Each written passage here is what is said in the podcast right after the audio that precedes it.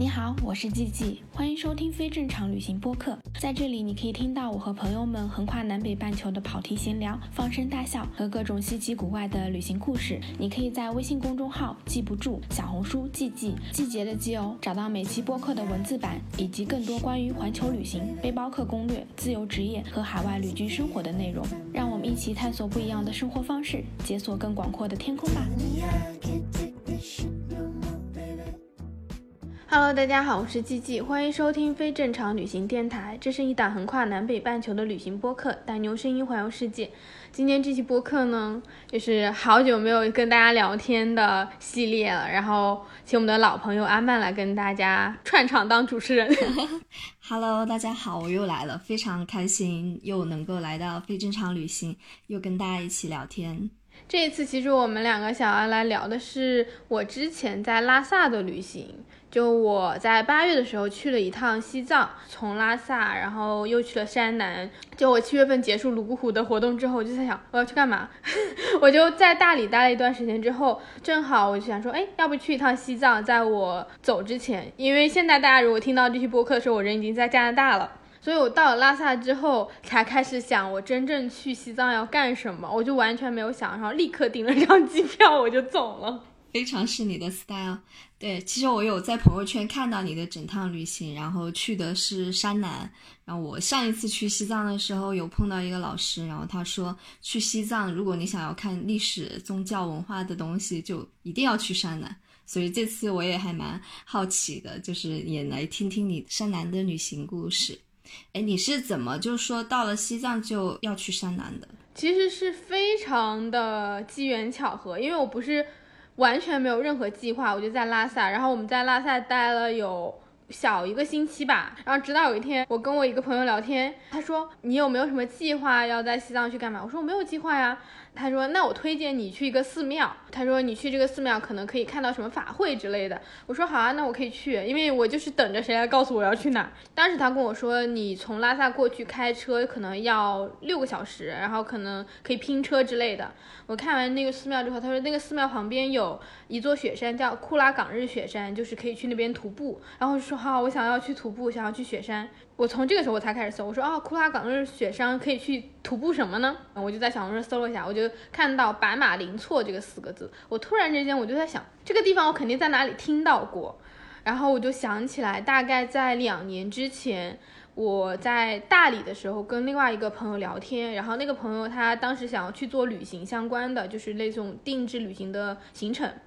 我就问他说：“你想要去哪个地方做行程？如果你现在立刻就要做一条这样的路线出来。”然后他就说他想要去走白马林措。然后我我只记得这个名字。我说为什么要去那个地方？他说这个地方特别特别美，他觉得每一个人都要去。所以就是这样子，我就把寺庙、然后库拉岗日雪山、白马林措串起来。串起来之后。因为从拉萨开车到这个白马林措在的地方，其实路上它会经过很多湖啊，很多不同的寺庙。当时我就想说，既然都已经出去了，那就就干脆租个车，因为你从拉萨坐车。真的要坐车去白马林措，非常非常非常的不方便。你先要坐到一个地方叫色乡，因为白马林措其实是在中国和不丹的交界的地方。然后色乡它只是一个很小很小的城镇，就一条街道。然后你到了色乡之后，你要重新在当地再拼车。再去坐到白马林措的那个村子里，然后到了那个村子里，它是没有在地的交通的，你需要徒步四公里才能到白马林措徒步的起点。哦，那挺折腾的。对我后来在路上有碰到一个女生，她是从拉萨就这样坐车过去的，就是整个坐车就得坐一整天。我当时就想说，那我就跟我朋友一起，我们俩就在拉萨租了车，我们就去了一整趟的山南，就可以把山南所有的这些寺庙什么都看一遍。这就是你刚刚讲的，其实你想要真正了解西藏的这些历史和这些文化的发源，是真的要去山南。虽然我去之前我并不知道，去了之后才知道这句话到底是什么意思，因为在山南有整个藏地第一座正规的寺庙。然后第一座皇宫，然后第一块就真正是农业的那种农田开荒的那种，很多不同的藏传佛教的一些教派的发源地都是从山南开始的。哎，那你们去山南租的什么车呀？来给大家一点攻略。哦，对，我们这一次去山南其实是去了五六天的样子，然后拉萨其实有很多租车店的，就是你街边都有很多，但是我比较建议大家直接在网上的那个订车的软件，其实会比较方便，而且我们去的时候是八月份，八月份算是比较旺季的，车都很贵，然后网上租车的话会相对便宜点，然后你可以比价。就不具体讲，我经常在这里做广告，怎么就没有租车公司给我给我们赞助呢？去山南的话，如果大家是租车的话，我是很推荐一定要租 SUV 的，因为它的路很烂很烂 烂到什么程度啊？反正我觉得好的路，可能如果开五天的话，就只有一天的行程的路是好的，基本上都是那种路面塌方或者是有雨水，因为。八月份还是有很多雨水的，我们中间又碰到下冰雹，又碰到下暴雨，然后你有时候会那个车会要开到那种沟里面，就正常的国道哦，它那个就被雨水冲烂之后，然后你就很像是两个车就要到那个泥泞的地方先下去，然后再爬上来。这次去了很多很小众的寺庙，大部分寺庙就真正的你感觉很有灵气、很有仙气的这些寺庙选址都非常好，所以他们通常都在那种深山里。就是各种绕，然后很多地方都是没有路的，它都是那种土路。再包括我们去白马林措，那个路是最烂的。白马林措的那个路，它大概是十几公里吧，差不多要开四五十分钟。走过去就是一边就是悬崖，而且那个路非常窄，就基本上只能一辆车过去。它是还正在把悬崖炸掉，然后修路的那个过程中，就是它这个路没有完全修好，只是那个。对，只是悬崖都已经炸了，然后路正在有推土机慢慢的正在推平的过程中。哎，那你们这次如果去山南的话，是不是也要办边防证之类的？对，山南是要的，因为我前面有讲到嘛，就是我们最远走到白马林措的时候，如果你在山南市这边是不需要的，但是如果你想要去到库拉岗日，然后去到色乡去走白马林措的话，是一定要的，因为它过去十公里就已经是不丹了。所以就已经是在边境线上了。那在哪里办是最方便的？嗯，其实可以在拉萨办。就很多人网上会攻略说啊，你可以要所在地的派出所。但我真的觉得最方便的是在拉萨。但现在它是这样子的，流程也很棒，就是你每个地方都会有自己的线上手机 app，公安局啊之类的，然后你就去搜，搜到那个 app 之后，你去找。你们那个地方，它可以开线上的无犯罪证明，然后你需要有无犯罪证明，还有你自己的身份证。就无犯罪证明，你还需要打印出来。到拉萨那边有一个边防办证中心，去到那个边防办证中心之后，就给到他，他就可以办。其实非常非常的方便，也不用钱，是免费的。也就十来分钟、二十分钟，旺季可能排队要排比较久。然后你去办的时候，你就去勾所有的地方，就包括我之前去阿里也是要办边防证的。你就说啊，我所有地方都要去旅游，然后以防你突然开到一些地方你想去的，然后你就进不去。像珠峰大本营什么都是需要边防证的，所以还挺方便的。嗯。那我们下面讲正式的旅行了。按照我们行程的这个路线给大家讲一下，当时是早上大概九十点吧，然后从拉萨开车。我们第一天其实去的主要一个地方是桑耶寺，桑耶寺就是已经到山南了，它是真正意义上就是西藏的第一座寺庙。哦，路上我们有遇到一个地方，我还挺推荐的。它不在我的攻略上，我是后来到那个地方之后，然后我重新查，我说啊，这个地方到底叫什么？还查到它叫松卡白塔，它就是在公路边，然后它是公路边那种巨大的那种石头，然后每一个石头都被那种涂成了白色，在那个石头上有立那种佛塔，所以它是石塔，就石头的佛塔，很壮观。就是在路边有很多一块一块巨大的石头。也没有特别多，但是就是跟你原来看过的那种塔的造型是完全不一样。大家如果去的话，因为它是在沿途嘛，你就可以设个经停点，然后去这个地方看一下。石塔边上都有一些那种小路是可以走的，然后你就可以走到石塔边上，还挺好看的。因为这是我第一次见到就是这种类型的塔。然后之后我们就去了桑耶寺，可能从拉萨开车过去差不多两个小时左右吧，就可以两个多小时。桑耶寺是真的，我超级超级无敌推荐。它一定不是大部分人去西藏旅行的首选旅行地，因为大部分人可能就拉萨周边，去那些什么纳木错啊、羊湖啊之类的，就不会去这个地方。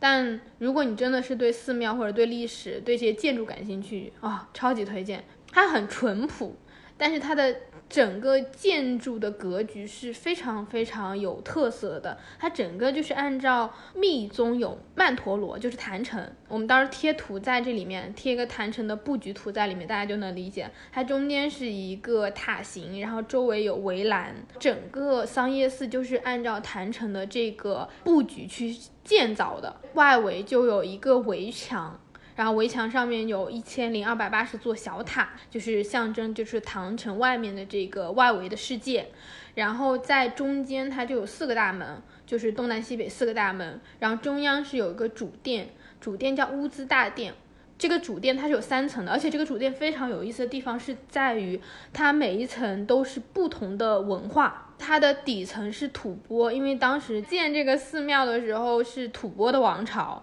然后中间是唐朝的建筑。大家如果读过松赞干布和文成公主的故事，就知道当时就唐朝在的时候，吐蕃是比较发达的，所以他们也很崇拜唐朝的这些文化。然后顶层就是印度，印度的建筑风格就天竺那边，因为藏传佛教其实是从印度那边佛教传过来，然后慢慢演化变成藏传佛教的，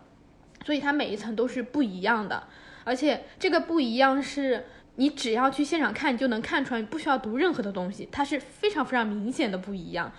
就比如说底下的时候，它有非常多，就像我们看唐朝的那种山水画，那些人物的壁画造型，就是跟那里面一一样的。它不太像是我们看很多寺庙里面那些菩萨佛像，你都不认识，那里面是有很多那种信众的造型，它就是像汉族人，就戴着那种。汉族的帽子，然后穿着唐朝的那种官服之类的，然后吐蕃的那种就很明显他是外族人，像《射雕英雄传》里面的那些人的，但但朝代不一样，但是有一点点像。然后再到顶层的那个，就很明显，你看到他所有的佛像都变得很繁复，这个大殿就真的很值得去推荐。它是在正中间嘛，然后它代表的就是在佛教的宇宙中心的须弥山。再按照这个主殿周围，它又再去建四大洲，就是东南西北，然后每一个州就会有一个殿。我现在还能记得，就是我们去了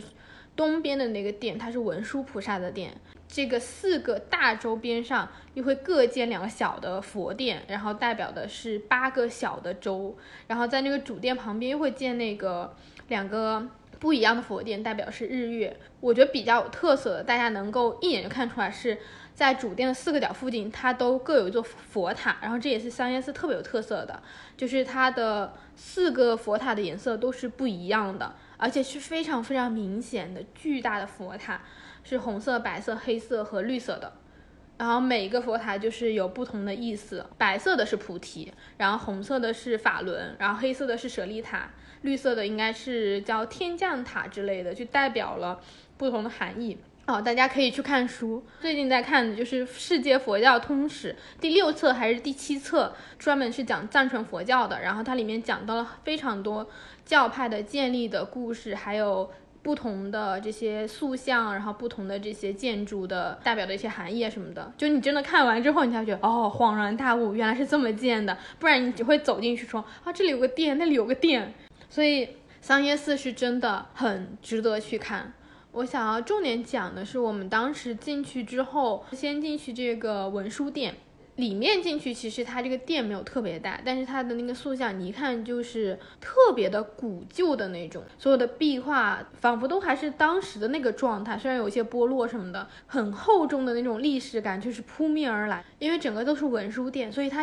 整个所有的壁画都是文殊菩萨，不同文殊菩萨的不同的造型。哦，在这里我推荐大家看另外一本书，就是有一本书叫《那个藏传佛教中的唐卡造像艺术》，那个里面就会告诉你每一个菩萨，然后它的主要特征是什么。因为我觉得佛教的菩萨和佛很难认的一个原因，是因为他们可以变化出不同的形态去教化世人。对，然后你就会很困惑，这个人到底是谁？如果你不去系统的学习，你根本就无法理解。然后这本书很好的地方就是，它会在这个唐卡下面注释说文殊菩萨，然后他会有一些，比如说他会手执一个弓，然后会拿一个宝剑，会拿一个经书还之类的，就是你就很明显就能认出来它的特征。然后后面的那些佛殿都是一样的，但我后面没有完全看完，因为桑耶寺太大了，就是走不动，真的走很久。就是完全马不停蹄，起码走了有两个半小时、三个小时吧，就是一直在走。然后走到最后，我们俩真的快累死了。就有几个店我们是没有进去，因为真的走不动。它好多啊，就是我前面跟大家讲东南西北，然后什么四大洲、八小洲，然后每个地方都是一个佛殿，然后再加上佛塔，然后再加上主殿，就超级多可以看的。至少需要半天到一天的时间，就大家可以去看。这个主店，我觉得真的很有意思。除了我前面跟你们讲，就是它的那个建筑的形态是不一样的，代表的不同的地域文化。除了这个之外，有两个地方是我真的在主店里面觉得很特别的。嗯，就是你走到第二层之后，转完这个店，然后我就看到有好多人就在一个木头的隔间前面等着，我就很困惑。在等什么？然后旁边还立了一个牌子，然后写的说，呃，什么大家不要拥挤。后来我们去看了上面的一个店，看完之后又回来，后来发现这里还是站了这么些人，然后我就开始仔细的看了看，就看到旁边有个很小的那种，也是 A 四打印纸贴的，真的带着 A 四打印纸贴，说这里面曾经是。呃，某一代的法王，然后他和他师傅就是进行类似于密宗的这个传法，然后对话的一个小的房间，然后我才看到在他们站的边上，下面有一个很小很小的门，差不多可能就才半米高吧，就它很像是在一个正常的木门。中间割出来了一个小门，然后所有人要钻进去那个小门，所以这就是为什么很多人会排队，因为它就是一个密室，差不多就两三平米吧，但是是很狭长的两三平米，就很窄。但是它不是到此一游的那种，它是所有人就希望把自己的名字留在这里，就可以有祈福，有什么？因为当时我还不知道，是因为我们走进去之后，前面还等了有三四个人，然后有一个有一个阿姨，她就问我有没有笔，因为他们也想把这个名字写上去，然后我说我没有带笔，除了密密麻麻写完名字的这个幕墙，里面唯一的东西就是有一把梯子，一个木头的梯子，它可以通到上面有一个很小很小的入口，就像山洞一样。一个入口，然后那个地方才是真正他们就是传法的地方。大家知道梯子不是木头一格一格可以踩上去吗？它是已经被无数的信众踩到，它的那个木头横过来那格，它都是有鞋印的，就是它是凹下去的，两个很明显凹下去的地方。然后整个梯子被磨得很光滑。稍微的讲一下一点点关于密宗的，除去很多关于密宗乱七八糟的，但是密宗。呃，他需要，比如说师傅传给徒弟，不是公开传法的，他需要一对一的传法。你先认我为上师，然后我才可以传给你，或者父亲传给儿子，就是类似于这种。还有一个地方是我觉得很好的，就是在它的顶楼是一个很漂亮的长廊，然后这一圈的那个墙壁上全都是那种。千佛就千佛像，全都是一个一个佛像，就画在那个木头的墙壁上，很壮观，就整圈都是。然后你就可以在这个顶楼上绕这个寺庙看一圈，是可以非常非常近距离看到一些屋檐，因为大部分时候你是走不到寺庙的房顶的，就可能你只能远远的看哦，这个寺庙的那些梁啊是什么样子。然后在这个地方，你虽然看不到瓦片，因为上面还是有瓦，但是你可以看到寺庙顶上那些横梁。然后，然后在顶楼的话，你就可以远远的看到，就是整个寺庙的布局，就四个角的佛塔，然后四个角的不同的建筑都可以看到，很壮观的。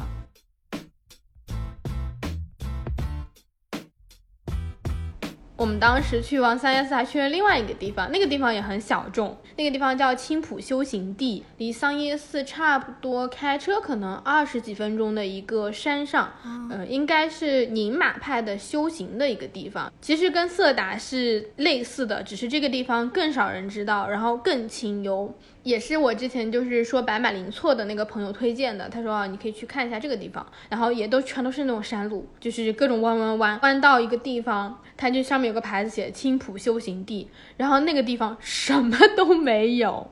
就真的是什么都没有，它只有一个大门。然后我们当时想说，这到底有哪里有人修行？你从这大门往外往后面看。后面就是山，也什么都没有。它就是很突兀的，在山中间有一个牌子，然后有一个门，有点像那种门楼的一样。当时其实我们都想走了，后来觉得绕了这么多路，然后去山里，然后走了不甘心，我们说那就再往前开，然后又往前开了十几分钟，才看到真正的青浦修行地。这个地方之所以有名的原因，是因为这个地方曾经莲花生大师在这边修行闭关过，有几个是他闭关的洞穴，然后据说还有莲花生大师的脚印。这里我就不得不说，我们这一整趟行程就似乎在追随莲花生大师的脚步，但确实是我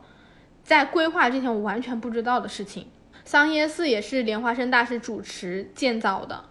就他和另外一个大师，然后青浦修行地是他修行过的地方。后来我们到了那个白马林措，我才知道白马林措也是莲花生大师曾经来过的地方。据说这里你可以看到、得到他的一些启示之类的。反正我们这一整套行程就是莲花生大师之旅，真的。冥冥之中，然后你就会看非常非常多寺庙，整个山的很多寺庙里面都会供那个莲花生大师的佛像。就我们到了青浦修行地之后，也很神奇。就我们到的时候已经下午四点多了，我们就先去爬了这个寺庙，它叫青浦寺。所以大家之后导航不要导青浦修行地，导青浦寺就可以了。导寺庙就可以进到这个真正的地方，停车场地方，然后进去也要登记。我们当时去就只有我们一辆车是外来的，所有人都是是真正知道这个地方在干什么，然后非常虔诚来朝拜的，然后很多都是藏族的家庭。我们当时下车的时候，旁边停车场停车那个大哥就问我们说：“哎，你们从哪里来？”然后我们就说我们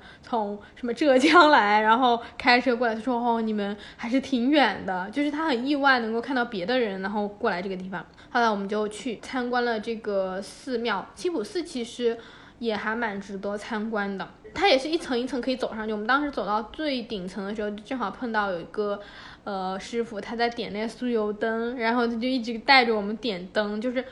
我才知道哦，原来点酥油灯是这样，你把那个灯芯然后插进去，插进去后就把它点亮，然后有些倒掉的嘛，因为酥油会慢慢的融化，它就变成一滩水，然后有些灯芯可能它就插不住，插不住的时候你要怎么做呢？你是要用。酥油把它填回去，他会拿那种硬的酥油，因为很多人去供奉就是买一桶一桶的酥油去供奉的。对对对，对，他会把那个整桶酥油拿下来，然后把它填在那个灯芯两边，就是有点像是什么围湖造地的那种感觉，就填海的感觉。然后你把它填起来，然后你再把那个灯芯插回去。他每天的工作就是这个。我当时就在那看他。弄那弄好久，就很疗愈。我们就逛完之后，就走到他的主店，然后走到主店的时候，就有几个僧人，他们就坐在那里。但是因为这边都是尼姑，所以都是女生，就有一个人叫我，他就叫我妹妹妹妹。嗯，我当时哎，我说谁在叫我？然后就看，然后看到有个人就跟我招手，他就让我过去坐。然后我就走过去，就坐他旁边，然后他就跟我聊天，他就问我多大了，然后我就跟他说我多大，我就问他说，哎，你多大？他说他他四十一，他就跟我闲聊嘛，说他说他已经在这里修行了很久，然后他现在在背什么什么经书，但我也看不懂，因为上面都是那个藏文，然后就拿给我看他现在在背的经书，我就跟他聊了一会儿天。聊了一会儿天之后，我我就跟他再见了，然后我们就开始往上走。进去时候就有听到有人告诉我们说，哦，这上面是有莲花生大师的脚印，有这个闭关的洞穴。但是你走到山脚下的时候，我都根本不知道这个地方在哪里。然后这个时候就突然来了一个大哥，也很神奇，这个大哥。他在给另外一个女生指引，说如果你要往上走，然后就要走这条路，什么什么什么什么的。因为当时其实已经五点了，虽然西藏就是天黑的很晚，西藏可能要七八点才会天黑。然后那个女生就说啊要走很久，她就不去了。然后我就听到他们有这个对话，我就想说啊这个人肯定知道。我还没问他，他就过来问我说你们是不是也想要去这个？莲花生的大师的洞穴之类的，我说哦对，他说没关系，我先带你去看另外一个洞穴，然后他就他就开始带着我和我朋友去了另外一个洞穴。他说那个洞穴很高，然后你可以先来看这个洞穴，这个是莲花生大师的徒弟，然后他在修行，他就带我们去看这个洞穴，然后说能够来这个地方的人都是有机缘的人才能来到这个地方，什么什么什么的。我就问他，我说如果我们真的想要去看这个洞穴是会在哪里？他就给我一指。最山顶上，我们当时站的地方其实，在山脚下。嗯，可能你上去要一个小时，然后下来可能还要一个小时。要去之后，我们俩就开始爬，然后那个山还特别难爬，它不是那种，呃，很规整的。虽然它有些步道，但是它那种步道都是那种什么石头啊，一些堆砌出来的，它不是景区规划好的那种步道。本来那个大哥还加了我微信说，他觉得我们爬不动，如果我们下山了，他就可以搭我们的车回去。我说好，如果我们下来，然后就搭我们的车回去。爬爬爬，真的很累，真的非常累。就是你没有一会儿，因为当时是八月份嘛，天气很热，真的没有一会儿，你就是全身都是汗。然后又因为那个地方其实海拔应该有四千一开始爬的，海拔也很高。最后就是爬到一个白塔，白塔是第一个你开始有看到是真正的有一些寺庙的地方。我们就进去这个白塔，然后进去白塔的时候就有几个僧人，这边全都是女生，我们就坐在那里，他们就给我们拿水喝。那个僧人是普通话很好的，因为他有跟我讲，他是从拉萨来的，就算是比较大的城市。他从拉萨来这边修行，已经修行了十几年了。然后整座山上应该是有三百零二还是有三百零三户人，就是那种小房子。因为后来国家需要给大家都编号，所以每个房子上面是会有编号的，他需要。统计说这里到底有多少人，然后在这个山上人大部分就处于这种闭关隐居的状态，就他们不怎么跟山下的人接触。你知道去藏族那次吗？大家都会去供奉嘛，花一块钱、两块钱，然后他那里就都是钱。他说他们是统一归桑叶寺管，然后他们有本账册，就是定期会有很多人就是捐助。捐助过来之后，他这个地方，他有点像是那个地方的小小的管事，他就会登记，然后给大家发钱，发一些生活必须要用的一些开支，然后所有人就会去他那里领。然后我就开始往上走，往上走的时候就有看到说莲花生大师那个脚印，那脚印其实我觉得应该是有这种像神话传说一样，因为那个脚印根本就不是一个人，就很大的一个脚印，就不是人的 size。但但有很多人会在那里。供奉呀，然后挂经幡啊什么的就会写。哦，这个真的很好笑，它有一些那种红色的箭头，漆画起来说指引你怎么怎么走，然后非常多很可爱的牌子，我当时贴在播客、贴在公众号文章里啊。就那个牌子真的，这里有佛可以朝拜，这里没佛不能朝拜，然后拜佛请上山，拜佛请下山，太可爱了，就很好笑。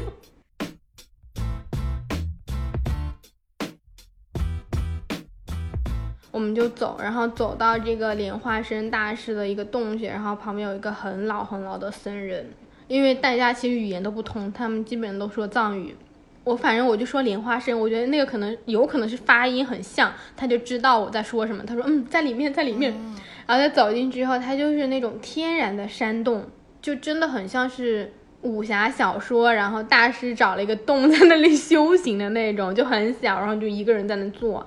它是一连串的石窟，我以为就是一个山洞，但实际上它是那种小小的洞穴，然后有一连串，有大概四五个。你从这个地方还可以往上走，往上走之后就会有另外两个石窟，可能都是他之前修行的地方。绕了一圈，然后再走出来。走出来的时候，那个那个很老的那个僧人他就叫我过去，他让我把手拿出来，我就把手拿出来，他就给我倒了那个圣水。但是很好笑的事情，你知道是什么吗？我全程都没有见到我朋友，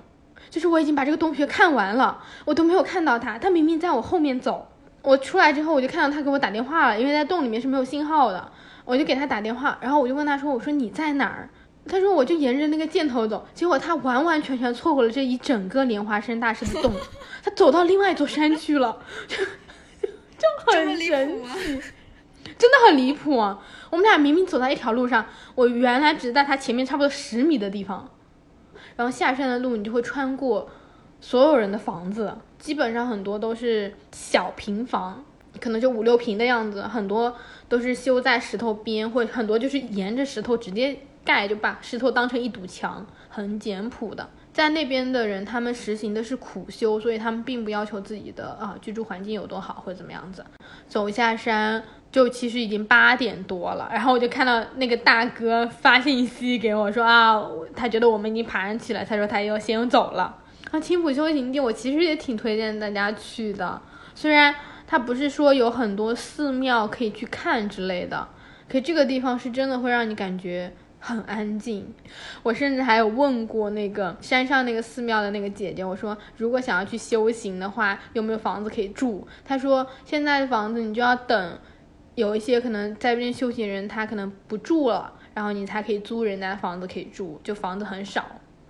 从青浦修行地出来之后，其实就已经八点多了，然后我们还要沿着那个山路往下开。在西藏，它好的地方是在于它可能天黑很晚，可能八点多才黑，但它天黑就是一瞬间的事情。但我们还是开车去了山南，山南是一个市，就山南市。虽然整块地方都叫山南，但山南是有个中心嘛，就是山南市区。市区的话就比较繁华，也可以找到比较好一点的住宿，因为其他地方就没有什么特别好的住宿。第二天其实是开车开的最多的一天，因为第二天我们是从山南开到了色乡，色乡就是我前面讲那个库拉岗日，然后那个白马林错在的地方。第二天我们从山南出来，在西藏真的很难起床，你知道吗？就是因为它跟内地至少有两个小时的时差，两三个小时的时差。比如说我在云南什么的就可以特种兵旅行，七八点就起来。西藏你感觉你九点才能出门，中午很晒，中午就穿那种短袖，然后到晚上就要开始穿很厚的外套。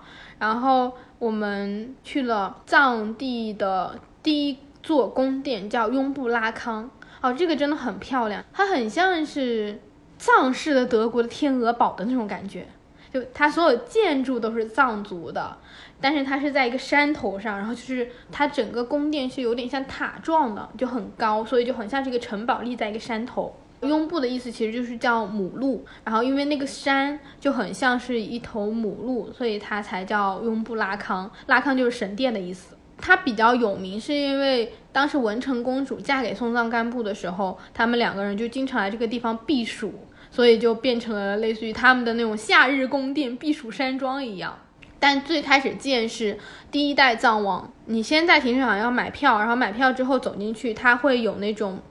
马队，因为其实宫殿在山顶嘛，然后你就要走很多路才能走到山顶。但这个比青浦修行历史要好很多，不用爬那么多，差不多。爬也就爬个二十分钟，你就能走到，而且这里完全是有台阶的。我不推荐大家坐那个马，因为那个马没有走多久，你又得自己爬。就是马只能走那种开车能上的那种道，但是你自己的车是只能停在停车场的。他修了一个路，可能可以给山上运一些东西之类的，就可以开车，但你游客的车是不能开的。所以就等于马只能给你走十分钟，你还得走十分钟。我们爬上去之后，你就能看到整个宫殿和整个山南这个镇。我觉得很壮观的一个地方是，它在这个宫殿的后面有一整座山头，全都是经幡。它的这个金方阵就是挂在两个山口之间，所以就从你脚下站的这个山头到另外那个山头，两面山就密密麻麻挂满了金幡。然后你走进去宫殿，其实我觉得能参观的东西并不是很多。你是能够想象到说，当时如果你在这边度假，因为它会有一些像小阳台一样，你是可以走出来可以看到外面的风景的那种。然后里面有一个我觉得很有意思，店里面它有一堵墙上画了一个像棋盘格一样的东西，就真的是围棋的棋盘，然后上面写了很多很多很多字，就是每一格里面都有一个藏文的文字，每一格都有一个，然后有不同的颜色。我当时觉得，哎，这个是什么？我就问旁边那个僧人，然后那个僧人就告诉我，这个棋盘格记录的东西就是第一代藏王的故事，他为什么要造这座宫殿之类的。哦，它是一本历史书。然后我就问他说要怎么读，他说对角线或者横着读或者竖着读。都可以读得通，然后它都会有不同的意思，好厉害呀！对，就很神奇啊，就很像是你玩那种数独一样，然后每个都能拼出来的那种。但我完全看不懂，就是因为，因为它都是藏文，呃，这个是让我印象蛮深的，就觉得这个宫殿还挺可以去看的。逛完雍布拉看之后，我们就是往另外一个很小的寺庙走，叫卡九寺。然后在卡九寺的路上是会遇到一个湖，叫折古措。但我们那天去折古措的时候，天气不是很好，就是阴天的，所以大家到时候看吧。如果天气好，我觉得可以路过一下；如果天气不好，就是所有的西藏湖就是这样子啊，只要天气不好，就是一 就是一滩黑水。天气好的时候就是哇巨美。然后我们那天就没有怎么看，嗯，去了那个卡九寺。卡九寺真的，我真的觉得就是人间仙境。它是一个很小的寺庙，也是在那种山上，就真的山路要开一个多小时。然后你到了那个寺庙之后，这个是我真的有被这个风景给震撼到。整个山谷都是被白云缭绕的，它就是云雾填满了整个山谷。然后这个寺庙就在这个云雾中间，一看到就觉得哇天哪，哦，真正的人间仙境原来在这里。它有一个玻璃的观景台，然后你走到那个观景台，你就是可以置身在白云中的，而且这个地方真的是有灵气，就是非常非常多的动物。你走过去就很多很多小松鼠，然后还有那种彩色的鸟，就是你感觉这里就是有那种万物生灵是可以在这个地方和谐相处的。而且这个地方我跟你说，我以后一定会去的，它真好适合修行。它山上有个宾馆，但是它的宾馆只能打电话预定，就是要提前很多天预定。如果你现场入住是不让住的，它通常都是给那些去朝拜然后去修行的人去住的。还是挺值得去推荐的，因为你可以想象，如果你是日出的时候，然后在这个云雾缭绕的山里，应该会更美。因为没有办法住嘛，然后就开车去了色乡。色乡总共只有两三家宾馆吧，就找了那个农家乐，然后住了一住了一晚上。当时去的农家乐也特别逗，我们停的时候没有人。然后我们进去那个农家乐没有灯，我就问说，哎，这能住吗？就看到他们有点类似于前台的地方，就有几个人在那里打着电脑，也没开灯，正在玩游戏。有一个应该是老板，然后说啊能住能住。然后说这能吃饭吗？他说能吃饭，因为我们是看到他外面有那种川菜招牌，然后有那个旅馆，我们才进去的。然后我说还有饭吃吗？因为当时我们到的时候已经晚上九点多了，就正常可能整个镇基本上人都睡了吧，就整个乡的人都睡着了。然后老板说有，我说啊，你们的厨师还在吗？然后旁边那个打游戏人突然站起来说他是厨师，就很好笑，就是那个厨师可能在打王者荣耀之类的。他说啊他是厨师，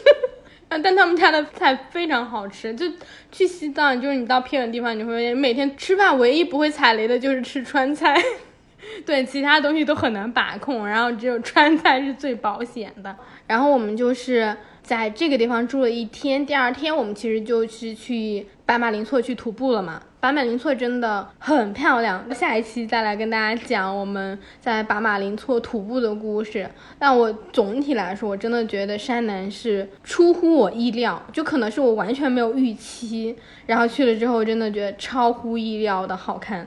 那我们今天这期播客就先到这，然后我们下一期再跟阿曼聊那个白马林措徒步的故事。这就是我们这周的播客，咱们下周六的时候继续闲聊全世界，拜拜，拜拜。